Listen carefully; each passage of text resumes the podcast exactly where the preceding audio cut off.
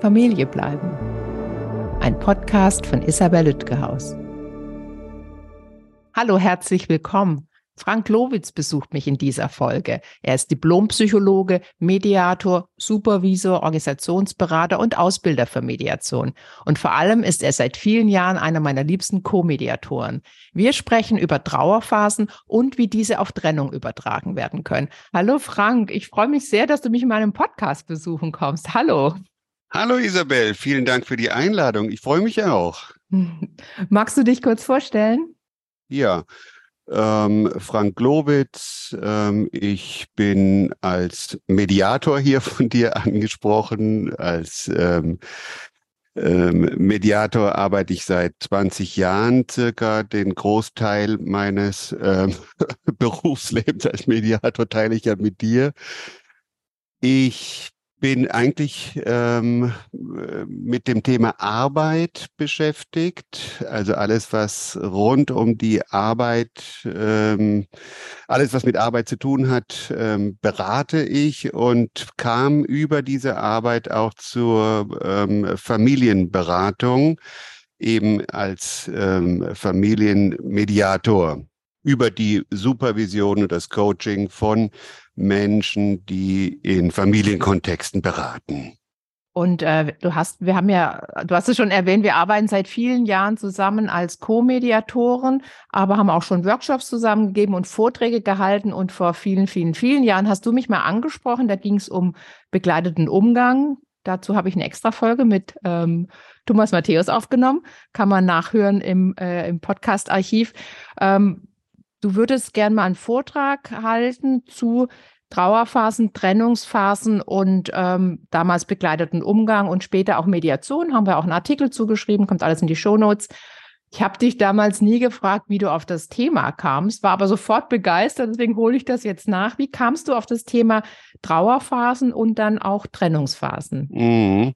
Äh, vielleicht eine kleine Korrektur, Isabel. Ähm, es ging mir gar nicht so sehr darum, ähm, dazu einen Vortrag zu halten, aber wenn man sich schon mit einer Sache intensiv beschäftigt, dann will man das natürlich auch veröffentlichen und dazu Reaktionen von Fachleuten erhalten. Mir ging es eher darum, etwas ähm, zu finden ähm, im, äh, für die Praxis. Also etwas, ein Modell zu finden, was einem in der Praxis hilft, mit verschiedenen ähm, Trauerphasen und Trennungsphasen umzugehen. Und ähm, wie ich darauf kam, es war eigentlich aus der Praxis heraus, dass ich immer festgestellt habe, ähm, vielleicht auch implizit mit dir, auch in den äh, Vor- und Nachbesprechungen der ähm, Mediationen, dass die doch die ähm, getrennten, ähm, äh, ja, getrennten Eltern doch in sehr unterschiedlichen Phasen sich wiederfanden ähm, und, ähm, und dadurch auch unterschiedlich ansprechbar waren ähm, für Lösungen. Und dazu habe ich gedacht, dazu müsste es was geben, ähm, dem gerecht zu werden, auch in der Beratung. Weil wir arbeiten ja viel mit Phasen, mit ähm, Mediationsphasen. Habe ich gedacht, aber es kann nicht für beide ähm, in unterschiedlichen ähm, ähm die äh, in unterschiedlichen Verarbeitungsphasen ähm, kann nicht für beide genau das gleiche gelten. Also auch eine unterschiedliche Arbeitsfähigkeit der Menschen in der Mediation zum Beispiel in der Trennungsmediation, je nachdem, in welcher Phase sie sich gerade befinden, die, die Trennung und die, ja, die Trennung und vielleicht auch die Beziehung zu verarbeiten, also die Vergangenheit letztendlich zu, zu bewältigen und zu verarbeiten, bevor sie vielleicht in Richtung Zukunft gucken können.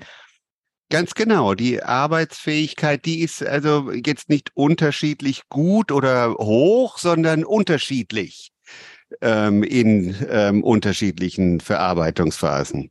Bevor wir auf die einzelnen Phasen in Bezug auf Trennung kommen, magst du uns äh, die Trennung, äh, die Trauerphasen, Entschuldigung, die Trauerphasen darstellen, die ja ursprünglich nicht sich auf Trennung bezogen, sondern auf Tod? Ja, also ähm, die stammen ja von ähm, Elisabeth Kübler-Ross, einer ähm, schweiz-amerikanischen ähm, Psychiaterin, die sich mit Sterben beschäftigt hat ähm, und mit dem Sterbeprozess ursprünglich. Ähm, hat sich dann später eher mit dem Thema Trauerphasen ähm, beschäftigt oder Trauer be beschäftigt, mit der Verarbeitung von Trauer und dem Phänomen der Trauer und ähm, hat ähm, die, ihre Phasen, die sie im Sterbeprozess in vielen, vielen Gesprächen mit Sterbenden ähm, herausgearbeitet hat, ähm, auf ähm, jegliche Formen der Trauer übertragen. Ich, ich glaube, ein erster Schritt war auch, dass sie nicht nur mit den Sterbenden gearbeitet haben, sondern auch mit den mit den Verwandten und Partnern der genau, sterbenden genau. Angehörigen und wie die damit umgehen, dass sie eine Person äh, sie verlässt für immer. Und ähm, ich finde es ganz wichtig, dass wir darüber reden, wie das bei Trennung ist, weil ich weiß nicht, wie es dir geht. Ich erlebe dadurch, dass viele Menschen sich heutzutage trennen, viele Paare sich heutzutage trennen, ist es einerseits nicht mehr so stigmatisiert und andererseits habe ich oft den Eindruck, es wird unterschätzt, was so eine Trennung mit Menschen macht. Jetzt mal ganz unabhängig von Kindern, was ja hier auch unser Thema ist, dass der Verlust eines Partners, einer Partnerin durch Trennung auch enorm sein kann oder das Gefühl des Verlustes enorm sein kann und äh, starke Auswirkungen auf Menschen haben kann, vergleichbar mit dem Verlust eines Partner, Partners, einer Partnerin durch Tod. Wie erlebst du das? Ja, genau. Das ist ja ähm, ein wesentliches Moment der Trennung ist ja, dass mich ein ähm, Gefühl überkommt. Ja, und das ist das Gefühl der Trauer. Und ähm, Trauer ist ja ähm, eigentlich könnte man es auch interpretieren ähm, zeigt, die Trauer zeigt mir eigentlich das Bedürfnis nach ähm, Bindung an. Bindung ist übrigens ähm, ein Forschungsthema von dem ähm, John Bowlby, ähm, der vielleicht äh, knapp 20 Jahre älter war als Elisabeth Kübler-Ross und man sagte Elisabeth Kübler-Ross nach, dass ähm, sie von Bowlby vieles übernommen hatte, also quasi ein Plagiatsvorwurf, vieles übernommen hatte, was sie nicht zitiert hat. Also das Gefühl, das Bedürfnis nach Trennung, wenn das, äh, das Bedürfnis nach Bindung, wenn das gestört ist, entsteht die Trauer. Also ein elementares Gefühl nach Bindung. Und das ist etwas wie ähm, zum Beispiel auch in der Therapie mit, ähm, äh, mit Angehörigen nach ähm, Verlusten, nach großen Verlusten, ähm, nach Tod von Angehörigen etc., dass auch daran gearbeitet werden kann, dass man sagt, du äh, musst das Gefühl ähm, der Trauer gar nicht weghaben wollen, weil es zeigt dir eigentlich das Bedürfnis nach Bindung an. Und äh, du gehst ja ein Risiko quasi ein, ähm, dich von dem Partner endgültig zu trennen, den du verloren hast, ähm, wenn du nicht trauerst. Ist das verständlich? Ja, es ist ja auch eine Wertschätzung so mhm. gesehen, dass äh, was Wertvolles, äh, was Wünschenswertes, Wertvolles verloren geht. Und anders als wenn die Person stirbt, was ja irgendwie, sagen wir mal, Schicksal ist, äh, kommt ja bei einer Trennung noch dazu, dass die Person sich gegen einen entschieden hat oder man selbst sich gegen äh, die andere Person entschieden hat und dass äh, damit ja auch äh, Verletzung einhergeht, beziehungsweise Scham, auch der Gedanke, wir haben es nicht hinbekommen, äh, Eltern zu sein im Sinne von alle unter einem Dach. Und, und, und da kommt noch einiges an Komplexität dazu. Und die andere Person äh, spaziert vielleicht vor der Nase herum mit einer neuen Partnerin, mit einem neuen Partner. Also das auf eine Art könnte das sogar Menschen schwerer erschüttern als äh, der Tod, den man ja dann auch ähm, annehmen muss als, als Schicksalsschlag. Also kommt vielleicht sowas wie ähm, das Gefühl der Verletzung ähm, noch mit hinzu, was man vielleicht ganz anders äh, kompensiert, ja, in der in der Verarbeitung, dass man also plausibel wäre, dass man ähm, aus dem Gefühl der Verletzung heraus ähm, und dem Bedürfnis, sich wieder seine persönliche Würde wiederherzustellen, dass man das eher externalisiert, dass man sagt, der andere ist schuld, ja, ähm, der dem anderen die Vorwürfe macht, der hat nicht genügt oder sie hat nicht genügt oder nicht genügend bemüht oder wie auch immer um die Beziehung und äh, dass man da eher in aggressive Schuldabwehr geht oder so. Magst du, bevor wir die Übertragung auf Trennung äh, gemeinsam machen, uns die klassischen Trauerphasen nach Kübler-Ross kurz darstellen? Ähm, ob sie, also ob ich die in der klassischen Form eins zu eins wiedergebe, da stellst du mir jetzt eine Aufgabe. Ich helfe ähm, dir.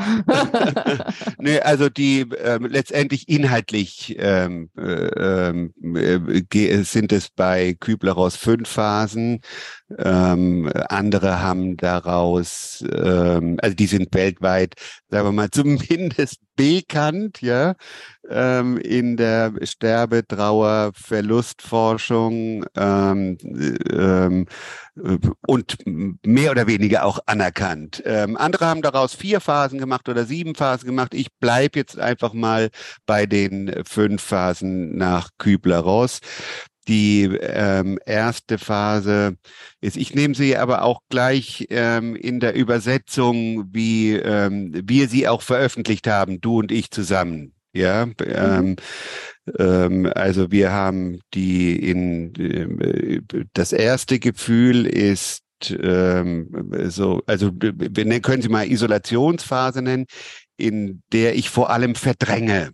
Ja, ähm, und wir, du hast ja gesagt, wir gehen später nochmal ähm, ähm, etwas dezidierter ein oder du bremst mich auch, weil ich da mich zu sehr ausweite. Ähm, aber in der Isolationsphase ist erstmal Schock und Rückzug angesagt. Deshalb haben wir sie Isolationsphase genannt. Ähm, da geht man jetzt nicht raus mit dem Problem, mit dem Gefühl, das man hat und mit dem Bedürfnis. Also man will eher mal nicht wahrhaben wollen, ähm, äh, ähm, was da gerade mit einem passiert. Man zieht sich zurück. Ja. Wird ja auch Leugnungsphase genannt, weil man gar nicht fassen kann, was das die andere genau. Person sich getrennt hat zum Beispiel. Oder dass man äh, eine, äh, um bei Kübler-Ross zu bleiben, eine Diagnose bekommen hat, die, äh, die, die sagt, dass man nicht mehr lange leben wird. Genau. Ähm, danach ähm, entsteht so etwas ähm, wie äh, eine Zornphase, in der die, ähm, heißt es, die Gefühle überkochen. Ähm, also so die, die ist gekennzeichnet durch ähm, eben Zorn, Aggression, Trotz, Verzweiflung, und da kann es auch zu psychosomatischen Symptomen kommen.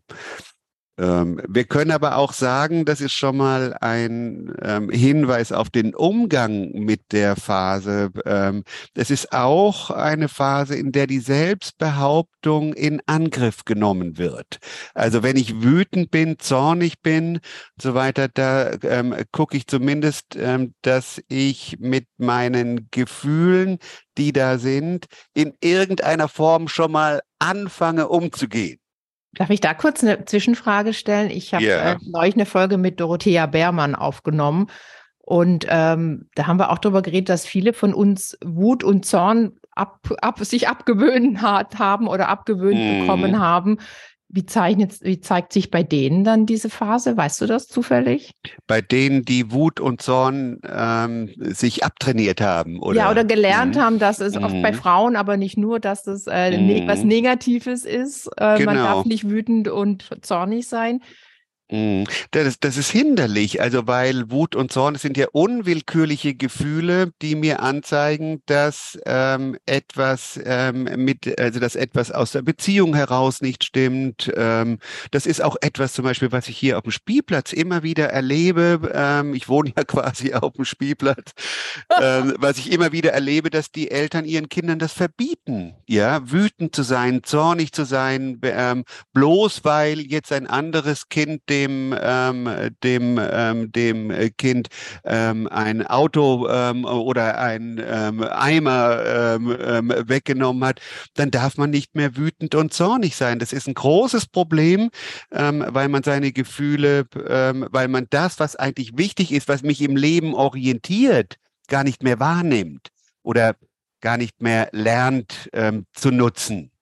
Und wenn du fragst, wie sich das auswirkt, ist, ich glaube, es verlängert einfach den Prozess der Selbstbehauptung, bis man wieder dahin kommt und sagt, ähm, da ist mir wirklich was, für, also was, was Schlimmes passiert und dem muss ich doch irgendwie auch ähm, ähm, Ausdruck verleihen.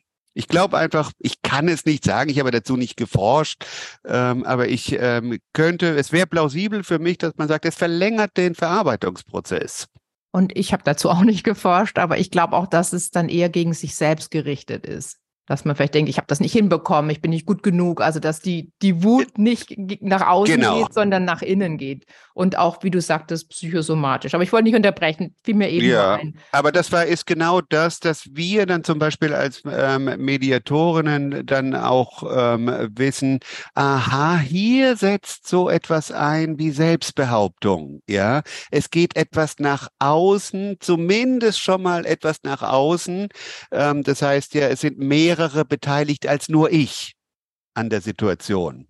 Also so könnte man auch als Bewältigungsstrategie für ein verloren gegangenes Selbstkonzept werten. Hm.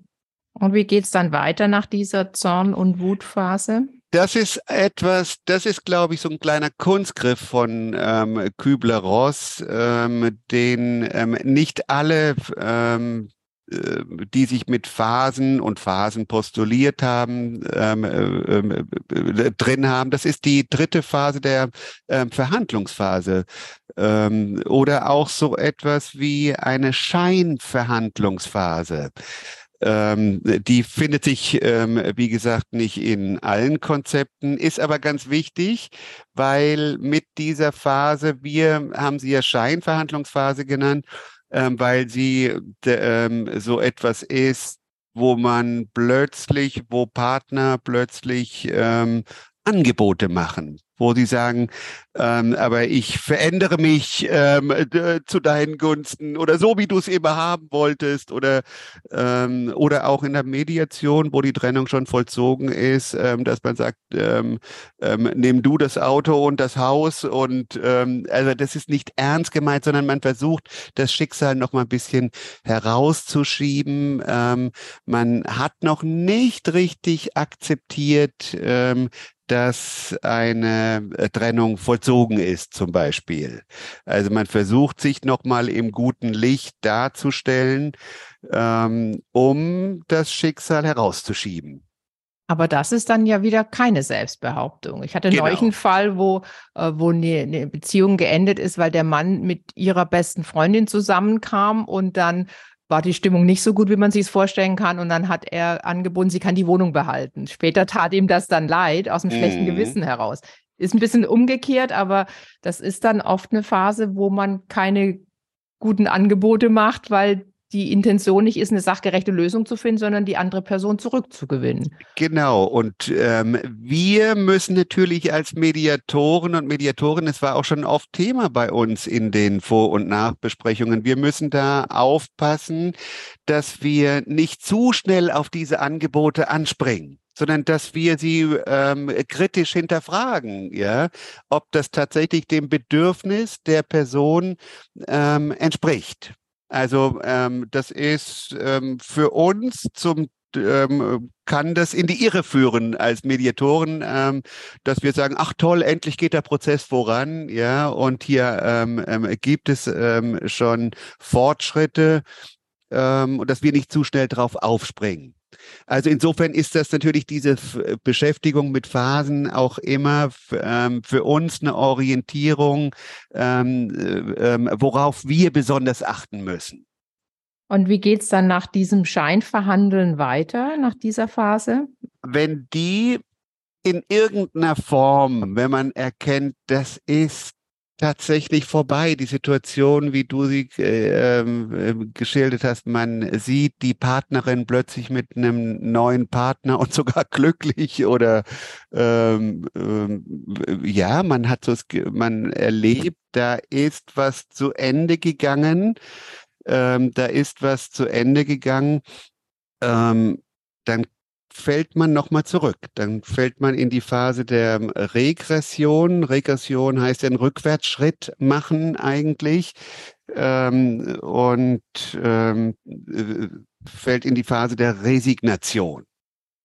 Also da kann so etwas nochmal passieren wie, äh, naja, eigentlich ist es ja ein Fortschritt für uns. Ja, wir denken ja bei den fünf Phasen, ähm, das geht voran, aber ähm, es ist so etwas wie, also es muss erst ein Rückschritt gemacht werden, damit es wieder nach vorne gehen kann. Und das ist diese Resignation, so etwas wie eine Selbstaufgabe und ähm, in der das Bewusstsein sich langsam entwickelt, dass die Trennung endgültig ist. Und, ähm, und das macht natürlich sehr, sehr traurig bis hin zu depressiv und schwermütig. Und wenn man erkennt, es ist ein, wirklich jetzt vorbei. Es gibt kein Zurück mehr. Und das gleichzeitig ein Anerkennen der Realität dann, wenn die Beziehung wirklich äh, abgeschlossen ist, dass dann angefangen wird, das anzuerkennen. Einerseits genau. eine Resignation, aber andererseits die Chance, jetzt auch wirklich diese Geschichte zu verarbeiten. Genau, angekommen in der Realität ne nennen das andere. Hm. Wie geht es dann nach der Resignationsphase weiter? In, also dann kommt die ja, letzte Phase, also zumindest in dem Modell die letzte Phase. Ähm, das ist ja, ähm, das hört sich ja jetzt recht statisch an, als wäre das eine Abfolge von Phasen. Das lässt sich ja nur retrospektiv in der Regel so nachzeichnen. Aber es ist ähm, so etwas wie eine Phase des Loslassens, eine Versöhnungsphase. Also, dass man erkennt, man kann ein Leben neu gestalten, vielleicht sogar mit neuen Vorteilen, aber zumindest auf ähm, ähm, auf einer neuen Ebene eine Versöhnung mit der Situation finden so etwas wie ähm, äh, Eltern äh, können manchmal, haben wir nicht selten erlebt, dass sie plötzlich im Verlauf der Mediation erkennen, es ist gar nicht so doof, auch mal zwei, drei Tage für sich frei zur Verfügung zu haben, wenn man das Wechselmodell eingeht. Ja, das ist auch ein Vorteil. Ich kann auch bestimmte Freiheiten ähm, entwickeln, nutzen, erkennen ähm, und daran Gefallen finden. Also sowas wie eine Versöhnung auf neuer Ebene, auch zum Beispiel ähm, eine Versöhnung ähm, nicht auf Partnerebene, sondern auf ähm, Elternebene sodass man sagt, okay, als Eltern funktionieren wir eigentlich gut. Es hat leider nicht funktioniert mit unserer Partnerschaft, das müssen wir anerkennen, aber als Eltern können wir gut funktionieren oder wir haben es gelernt in dieser Zeit ähm, gut miteinander zu funktionieren und das ist auch sehr viel wert für das Wohl des Kindes. Also in der Phase kann dann die Trennung und die Geschichte, die damit einhergeht, akzeptiert werden. Mhm. Was noch lange nicht heißt, dass man sagt, das lief alles toll. Man kann weiterhin traurig sein und auch verletzt, aber sagen, das ist jetzt, wie es ist. Mhm. Und jetzt schauen wir auf unsere Gegenwart und Zukunft als Eltern mhm. bzw. Familie unter zwei Dächern. Mhm. Ich, ähm, du hast mich vorhin gefragt, wie das eigentlich dazu kam, zu der Beschäftigung mit den Trauerphasen. Das war zum Beispiel, da kam ein ähm, Paar ähm, ähm, in die Mediation, die hatten sich, die, ähm, die hatten sich in ihren Hochphasen der Partnerschaft vorgenommen, wenn mal irgendwas ähm, passiert und sie in irgendeiner Form sich nicht mehr verstehen, sich vielleicht trennen müssen, dann machen sie das mit Mediation die kamen gut gelaunt in die Mediation sozusagen, haben gesagt, wir haben uns quasi gestern getrennt und hatten uns vorgenommen, ähm, das aber gut und fair begleiten zu lassen. Und da hat man gemerkt, dass es doch sehr unterschiedlich, dass sie so langsam in ähm, unterschiedliche Phasen kam und sie haben während der Mediation alle Phasen durchlebt, im Grunde. Also sie wurden wütend, ja, sie kamen in die Scheinverhandlung, obwohl sie dachten, sie haben sich gut darauf vorbereitet, aber Trennung erzeugt eben diesen Trauerprozess und der, ähm, der erfordert eben auch diese, ähm, diese fünf Phasen. Und das war eben sehr unterschiedlich, während der eine die Trennung vollzieht und ausspricht, ist er vielleicht sogar schon in der Versöhnungsphase ähm, und die andere ähm, ganz am Anfang der, der Schockphase. Und je mehr sie sich mit ihren Gefühlen beschäftigt haben und auch eingeladen wurden, in der Mediation sich damit zu beschäftigen, desto mehr hat man gemerkt, wie sehr die Phasen bei beiden auseinanderfallen. Darauf möchte ich gleich ausführlich zu sprechen kommen, weil ich denke, das ist eine der wichtigsten Erkenntnisse aus diesem Gespräch für Eltern, die uns zuhören. Also nicht nur für Kolleginnen und Kollegen, sondern auch für Eltern. Aber davor nochmal zu den Phasen. Du sagst, es ist ein Fünf-Phasen-Modell oder sieben oder wie viel auch immer und meintest aber auch, die laufen nicht immer linear ab. Also es kann sein, dass man schon ein paar Aspekte versöhnlich akzeptiert und dann kommt wieder eine Wutphase, zum Beispiel, weil sich was ändert. Jemand äh, hat eine neue Partnerschaft oder Kinder kommen hinzu oder andere Veränderungen oder will wegziehen oder irgendwas unternehmen, was vielleicht auch die Zukunft als Familie gefährdet. Also das ist so ein kann ein Hin- und Herhüpfen sein. Ist das richtig? Kann man das so sagen? Das würde ich sagen, dass es so sein kann. Ähm, es kann vielleicht auch sein, dass ich mich in Teilbereichen recht früh ähm, versöhnen kann ähm, mit anderen. Ähm, also vielleicht kann ich mich versöhnen mit der Idee, ähm, ein neues Leben zu führen, aber kann mich nicht anfreunden mit der Idee, dass meine Kinder ähm, jetzt eine ähm, Stiefmutter bekommen oder ein Stiefvater. Also dass das vielleicht viel länger braucht als ähm, die Realisierung, es ist vorbei und ich kann mich mit meinem neuen Leben arrangieren.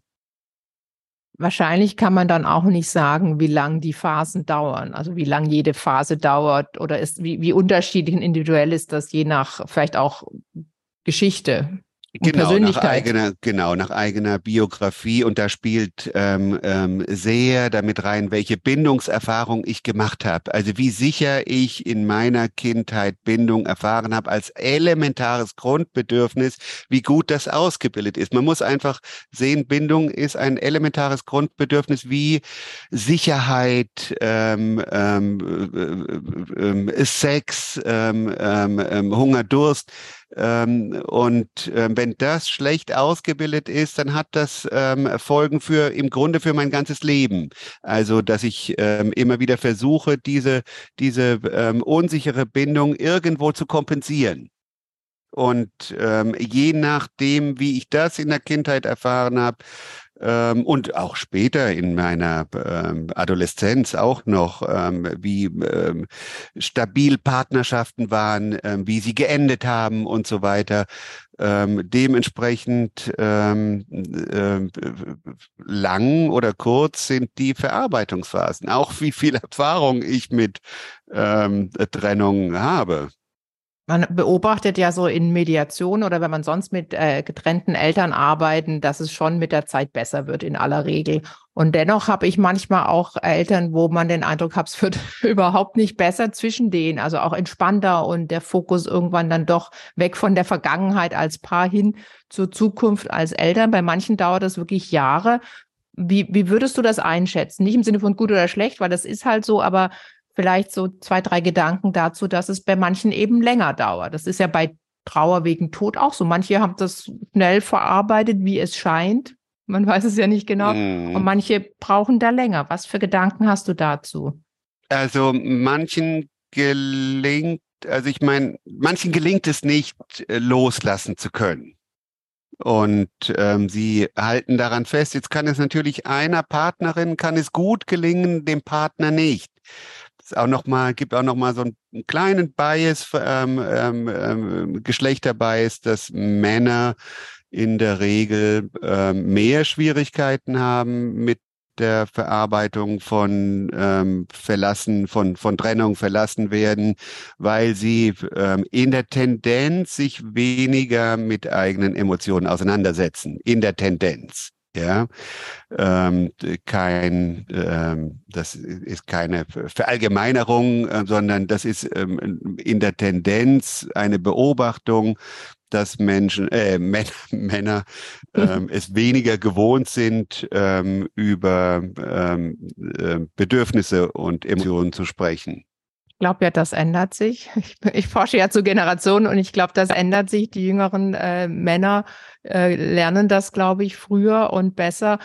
Und vielleicht ist es auch, dass Frauen sich eher Hilfe suchen, nicht nur unter mit Freundinnen und professionelle Hilfe. Könnte ich mir vorstellen, auch da, glaube ich, ändert sich einiges.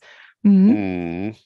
Mhm. Ähm, jetzt äh, gib mir noch mal einen, ähm, einen, ähm, Hinweis zurück in, in deine Frage, wie sich das auswirkt. Na, meine ähm, Frage war erstmal, mhm. dass es bei manchen äh, erkennbar länger dauert, bis die, bis die äh, mhm. äh, die Vergangenheit, ich sage mal, in, in, in, Frieden ruhen lassen können und sich mit der Zukunft befassen und zwar konstruktiv mit der Zukunft als Eltern und Familie. Und bei manchen scheint es mhm. sehr schnell zu gehen, ohne dass man in die reinschauen kann, natürlich. Also das äh, sehr schnell gehen, wie gesagt, kann ja auch ein Problem sein. Mm. Ja, also so, dass das vielleicht auch nicht nachhaltig ist. Also in der Mediation sagen wir ja auch, ähm, wir entschleunigen zugunsten der Nachhaltigkeit. Ja, wir entschleunigen den Prozess und sagen, ihr müsst euch ähm, für all das, was auf euch zukommt, müsst ihr euch eurer Bedürfnisse eurer persönlichen Interessen und Anliegen bewusst werden, damit ihr nachher eine richtige Entscheidung getroffen habt. Und das ist, glaube ich, genauso bei dem ähm, ähm, bei den Trennungsphasen so, je schneller ich das abgeschlossen habe, desto höher vielleicht das Risiko, ähm, ähm, dass ich mir nicht richtig bewusst bin, was da passiert ist. Ähm, auf der anderen Seite, wenn es zu lange dauert, ähm, kann ich mir vorstellen, dass man nicht bereit ist, ähm, ähm, von etwas loszulassen, weil man noch nach etwas sucht, was man aber vielleicht nicht mehr kriegen kann. Für Eltern, die uns jetzt zuhören, also nicht nur Kolleginnen und Kollegen, sondern Eltern, die vielleicht eine Trennung vor sich haben oder gerade durch eine Trennung gehen oder hinter sich haben, was können die äh, mit den Trennungsphasen anfangen für sich? Einerseits, um sich selbst vielleicht einzuordnen, aber auch im Hinblick auf den anderen Elternteil und vielleicht auch im Hinblick auf ein Verständnis für den anderen Elternteil. Das ist ja die Situation, dass, das ist ja die Schwierigkeit bei einer Trennung mit Kindern, man ist in einer Umbruchphase im Leben, bleibt aber Eltern idealerweise und braucht da irgendwie Regelungen dafür. Irgendwie muss weitergehen, obwohl es gerade alles äh, sehr schwierig ist. Wie können die Trennungsphasen Eltern da helfen? Ich würde sagen, ähm, und das steht ja auch in jedem Elternratgeber drin, ähm, äh, ich habe nochmal geguckt, das kriegt man bei Krankenkassen, bei äh, beim Jugendamt, bei äh, ganz unterschiedlichen Stellen ähm, äh, ähm, wird dazu geraten, ähm, sich in Trennung mit diesen Trennungsphasen ähm, zu beschäftigen. Was können jetzt Eltern davon haben? Ähm, ich denke, man, und das erleben wir ja auch in der Mediation so, wenn wir sie darin unterstützen, ähm, dann können Sie erstmal erkennen, es ist ganz normal so.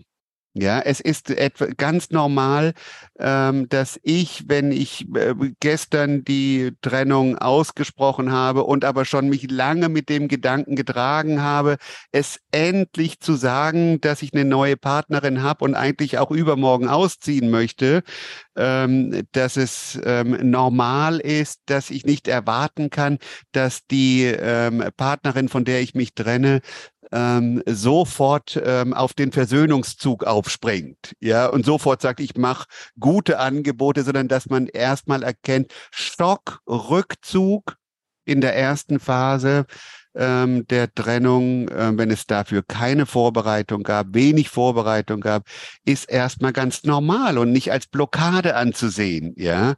Ähm, ähm, und das ist vielleicht, man kann vielleicht auch ähm, darin erkennen, erkennen, wenn man es als etwas Normales ansieht, einen normalen Verarbeitungsprozess, der auch unwillkürlich abläuft, dass die andere Person einem nicht schaden will sondern man kann vielleicht Wohlwollen gegen der anderen äh, gegenüber der anderen Person ähm, entwickeln. Kann man und ähm, feststellen, es dauert jetzt vielleicht einen Moment, ich kann nicht alles auf einmal erwarten, aber ähm, äh, die Person will mir nicht schaden. Ich denke, dass ein ganz wichtiger Hinweis war da, da, dass man sich bewusst wird, die andere Person ist in einer anderen Phase. Also die ist jetzt nicht, die bockt jetzt nicht oder rächt sich für die Trennung, sondern die ist im Verarbeitungsprozess woanders, weil ich schon seit drei Jahren unglücklich bin und seit einem halben Jahr eine neue Beziehung habe. und schon den Auszug schon länger geplant habe und jetzt den erst mitteile. Und auch wenn die andere Person vielleicht schon gemerkt hat, so ideal läuft es bei uns nicht mehr, ist das ein mhm. Schock. Und der braucht, den zu verarbeiten, braucht Zeit. Und dann ist es sinnvoll, geduldig zu sein, Verständnis versuchen aufzubringen, auch wissend, ich bin hier in der, in Anführungszeichen, besseren Position, weil ich schon vorbereiten konnte und weil ich schon eine Perspektive habe, jedenfalls in einer neuen Beziehung oder im auch alleine weiterleben wollen erstmal. Ähm, also da, da Rücksicht und Verständnis aufzubringen. Und was bedeutet das denn im Hinblick auf äh, mögliche Verabredungen und Entscheidungen für die Familie? Mhm. Also, was ich noch hinzufügen wollte, ist auch, dass man hin, also dass man lernen kann, wenn man die Phasen kennt, ähm, dass es einfach auch Rückschritte gibt. Dass es auch vielleicht keine Sorge machen muss, ja, dass man denkt, man ist im Prozess schon doch ein ganzes Stück weiter gewesen, aber mit der Phase drei, dem Scheinverhandeln und der Phase vier, der Regression, ähm, äh, wo die Person nochmal sehr, sehr traurig wird und schwermütig wird, äh, womöglich, und ähm, weil sie anerkennt, dass die ähm, Realität ähm, tatsächlich jetzt langsam zu akzeptieren ähm, sein müsste, ähm, dass man als Partner auf der anderen Seite oder getrennter Partner auf der anderen Seite erkennt, ja, es gibt auch ähm, so etwas wie Rückschritte, die zum Fortschritt letztendlich führen. Dass man nicht verzweifelt oder denkt, man, das hatten wir doch schon gehabt, ja, ähm, sondern dass man sagt, auch Rückschritte führen zum Fortschritt, ähm, wenn es ähm, gut läuft. Ähm, was haben Eltern ähm, jetzt ähm, davon? Sagst du mir nochmal, Isabel? Ja, naja, wie gesagt, was ich vorher hatte, das ist ja diese herausfordernde Lebenssituation. Man ist frisch getrennt. Für die eine Person ist es überraschend und dennoch muss muss was geregelt werden. Wo leben die Kinder? Wer zahlt wie viel mhm. Geld an mhm. wen? Wie geht's weiter als Familie, die man ja erhalten will? Früher, als man sich getrennt hat, ohne Kinder, konnte man verschwinden, wenn man nicht in der gleichen mhm. Klasse war und die andere Person nie wiedersehen. Jetzt geht das nicht mehr. Man muss als Eltern funktionieren. Und ähm, daher die Frage, wenn Eltern, die uns zuhören, sich da in den Trennungsphasen wiedererkennen, beziehungsweise ihr Gegenüber, ähm, was für Schlüsse können die daraus ziehen über, über mögliche Regelungen, auch im Sinne vielleicht von mhm. zeitlichen Horizonten? Ja, also äh, gilt auf jeden Fall ähm, äh, Vorsicht ähm, zu walten in bestimmten Phasen. Ähm, ähm, also äh, das in, in jeder Phase, also günstig ist es, kurzfristige ähm, in dieser äh, Phase ähm, eher mal auf kurzfristige Lösungen zu setzen und zu sagen, wenn ich spüre, wir sind noch nicht beide dort angekommen, wo wir die Realität anerkannt haben, ähm, wo wir loslassen können, uns auf neuer Ebene versöhnen können als Elternpaar, sollte man vielleicht nicht gerade ähm, grundsätzliche äh, Modelle und grundsätzliche ähm, ähm, Vermögensfragen, ähm, ähm, die weitreichend sind, ähm, klären, sondern ähm, vielleicht könnte man erkennen, dass man sagt, na ja, so wir machen eher mal kurzfristige ähm, Lösungen, kurz- und mittelfristige Lösungen, ähm, bis wir beide an dem Punkt angekommen sind, wo wir sagen können, wir können jetzt uns sehr gut vertreten, weil wir unsere Bedürfnisse jetzt unabhängig vom anderen ähm, Partner sehr gut einschätzen können bin ja sowieso ein großer Fan von Übergangslösungen, weil man ja auch noch mhm. nicht weiß, mhm. wie es weitergeht, wer zieht wohin, wer wird wie viel arbeiten. Vielleicht muss ein Elternteil mehr arbeiten als vorher oder oder mhm. oder jemand äh, weniger Stunden. Ich hatte schon äh, Trennungspaare in der Mediation, bei denen die Trennung zumindest für einen wirklich ein Riesenschock waren. Die kamen am Anfang jeden Tag in die Mediation, um ja. Tag für Tag zu mhm. überleben. Darum ging es vor allem wirklich jeden Tag neue Pläne zu machen, äh, bis sie dann längerfristig im Sinne von einer Woche, Monat, drei Monate denken konnten.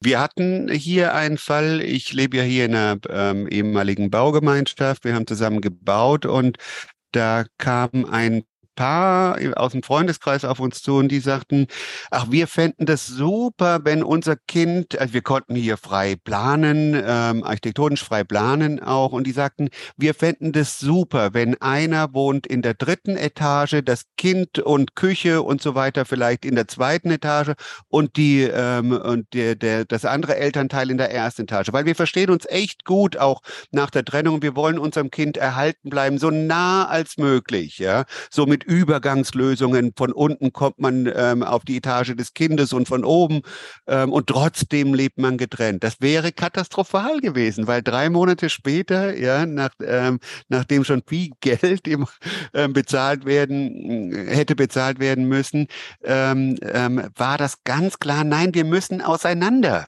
Wir müssen auseinanderziehen. Es kann in der Nachbarschaft sein, aber wir können kein gemeinsames Modell mehr planen. Und das war kurz vor einer wichtigen ähm, ähm, ähm, Entscheidung, die sehr viel Geld gekostet hätte. Das ist auch eine Art Leugnungsphase dann. Das ist auch dieses Lass uns Freunde bleiben, was ja funktionieren kann. Aber erstmal leugnet, dann, leugnet man vielleicht sogar noch die Trennung ein Stück weit und äh, es ist noch nicht auf der Elternfreundschaftsebene, die es ja auch geben kann. Hm. Absolut. Das ist schon mal ein guter Hinweis. Ähm, es war jetzt so eben, die erste Frage war im Hinblick auf, wie kann ich meinen Partner, mein, meine Partnerin, den anderen Elternteil besser verstehen nach der Trennung. Und für jeden selbst, wenn Menschen uns zuhören und gerade getrennt wurden oder mhm. uns selbst merken, da, das macht ganz schön viel mit mir. Wie können mm. die mhm. die Trennungsphasen gut für sich nutzen, das Modell? Vor allem könnte jede Zuhörerin und Zuhörer ähm, lernen, dass die Gefühle, die ich da spüre, mich ähm, durchs Leben orientieren. Und dass die wichtig sind und dass man sie zulassen kann, dass es normal ist. Und ähm, dass man vielleicht auch ein kleines bisschen es schafft, ähm, wir versuchen in der Mediation ja immer die Personen auf sich und ihre Bedürfnisse zu konzentrieren und jetzt nicht noch für den anderen mitdenken zu müssen. Ähm, aber vielleicht schafft man es auch, die Gefühle des anderen ähm, ein bisschen besser zu verstehen. Also vor allem geht es, ähm, denke ich, darum, anzuerkennen, ähm, dass, ähm, dass Gefühle äh, besser zu verarbeiten sind, ähm, wenn man sie zulässt, als wenn man sie weghaben will. Also alles, was man weghaben will, ignorieren will, kommt, sucht sich immer wieder seinen Weg für Schmerz und ähm, ähm, ungute Gefühle. Das heißt aber auch nicht nur für ungute Gefühle, sondern auch für eine, ähm, für eine ungute Lebensplanung. Also je besser ich mit den Gefühlen umgehe und mir auch überlege, wofür stehen sie eigentlich? Wie zum Beispiel Trauer ist ein, ähm, ähm, ein Gefühl, ähm, das ähm, der Trennung inhärent ist, ähm, wo man sagen kann, ähm, ich kann nicht von jetzt auf nachher ähm, meinen geliebten, ehemals geliebten Partner oder meine geliebte Lebensperspektive ja, vielleicht geht es auch manchmal darum, dass ich dachte, ähm, ich habe ähm, ein, eine schöne Wohnung, einen, einen, einen, netten Partner, mit dem ich mal in eine Ausstellung gehen kann, mal auf ein Konzert, mal auf dem Sofa sitzen kann ähm, und, äh, und, und dann noch ähm, ähm, liebe Kinder dazu. Und wenn meine äh, Lebensperspektive ähm, zu Ende geht, entsteht natürlich auch Trauer. Nicht nur um den Menschen, das muss man auch mal realisieren. Ähm, und dass man sagt, das ist normal, es zeigt mir auch eine gewisse, das zeigt mir auch das Gefühl nach Bindung an. Und diese Bindung muss ich erst wieder herstellen lernen. Also zu etwas anderem, was mich zu einer anderen Partnerin, zu einem anderen Partner ähm, oder auch zu einer neuen Lebensperspektive. Also ich glaube, das ist ganz wichtig, nochmal zu sagen, auch wenn viele Paare sich heute trennen, wenn sie zusammenkommen, wollen sie, bis das der Tod uns scheidet, zusammenbleiben. Und das ist so ein Traum von Familie und Eigenheim und was da alles dazu gehört und glückliche Kinder, die ihnen mit ungetrennten Eltern aufwachsen und auch davon nehmen die Abschied von diesem Traum, von dieser Vision und das darf auch dauern. Und die, den, die Trauer hat ja oft auch der andere Elternteil, der sich getrennt hat. Der hat die vielleicht nicht von der Partnerin oder vom Partner, aber von dem Traum als Familie mhm. unter einem Dach. und hat vielleicht auch noch ein schlechtes Gewissen. Mhm. Ich weiß nicht, ob es nicht ein bisschen viel verlangt ist, da schon äh, Verständnis für den anderen Elternteil aufzubringen, wenn der sich getrennt hat. Ähm, aber, aber da kommen wir bestimmt gleich nochmal dazu. Ja, zumindest ist dessen Situation vielleicht, wenn ich diese Phasen kenne, ja, ist es vielleicht anerkennenswürdiger. Sowohl die äh, Schock- und ähm, Zornphase als auch die Versöhnungsphase, dass man denkt, na, bedeutet ähm, ähm, ihm, der da ähm, jetzt Angebote macht und sich versöhnen will, ähm, bedeutet ihm denn das gar nichts, unser ganzes Leben, was hier kaputt gegangen ist, wie auch immer, ja, dass man sagt, naja, er hat das vielleicht schon durchgemacht, ja. Ich muss auch ähm, ähm, anerkennen, dass er vermutlich diese Schockzornphase ähm, schon ähm, lange durchgemacht hat, ohne dass ich es erkannt habe als Partnerin.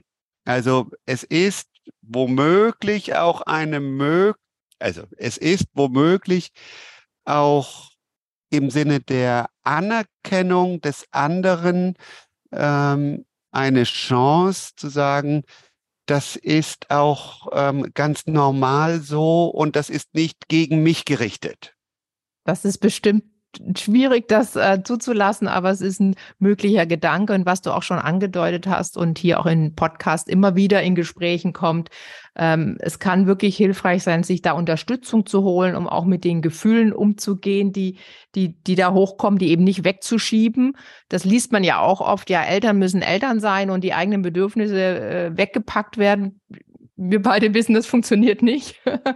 die, die bahnen sich ihren Weg, dann ist es vielleicht besser, sich die anzuschauen. Und wenn das alleine oder mit Freundinnen ein bisschen viel verlangt ist, dann gibt es da Menschen, die einen begleiten in Trennungsprozessen und äh, einen da gut unterstützen können und einem helfen können, die eigenen Gefühle anzuschauen und zu sortieren und gleichzeitig den Blick auf die Kinder zu wahren, um die es ja auch geht in eben so einer Trennung.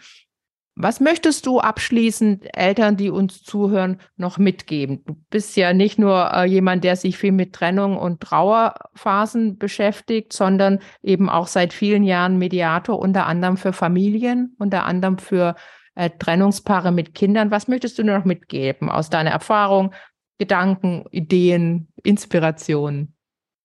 Womöglich ähm, ist es jetzt äh, redundant. Ähm, äh, letztendlich geht es in der Mediation, wofür ich natürlich hier auch ähm, werben kann. Aber es gibt viele andere ähm, Angebote, ähm, wie ähm, die ähm, ähm Eltern, ähm, die EFB ähm, bei den Bezirksämtern oder ähm, Beratungsstellen.